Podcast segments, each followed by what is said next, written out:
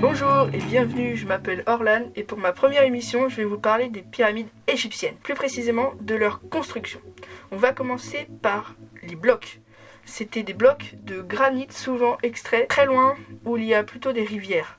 Elles étaient exportées par des bateaux, par des esclaves dirigés par les pharaons. Une pyramide est construite environ avec plus de 3,5 millions de blocs. Elles font environ 146,58 mètres et peuvent faire 2 592 1341 mètres cubes. Autant vous dire qu'il y a de la place dans cette pyramide. Elle possédait de nombreuses galeries pour accueillir les tombes.